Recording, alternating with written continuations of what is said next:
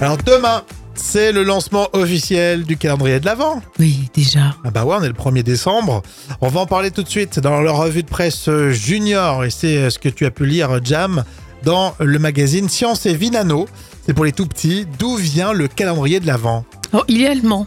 Euh, pour faire patienter les enfants, en 1908, c'est Gerhard Lang qui est le premier à commercialiser un calendrier composé de petits dessins colorés qui sont reliés à un support en carton. Mmh. Et en 1920, on commercialise le premier calendrier de l'Avent avec des petites portes ou des fenêtres à ouvrir. Et euh, malgré tout, euh, les chocolats arrivent, mais bien plus tard. Oui, en 1958 apparaissent les premières surprises en chocolat qui sont placées derrière ces petites fenêtres.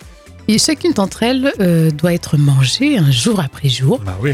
Et enfin, notez que cette tradition a traversé l'Atlantique après la Seconde Guerre mondiale, au moment où les soldats américains ont envoyé des calendriers de l'Avent à leurs proches. Ah ouais. Non mais c'est bien, tu vas en faire un toi, un calendrier de l'Avent demain? Oui, même plusieurs. Hein.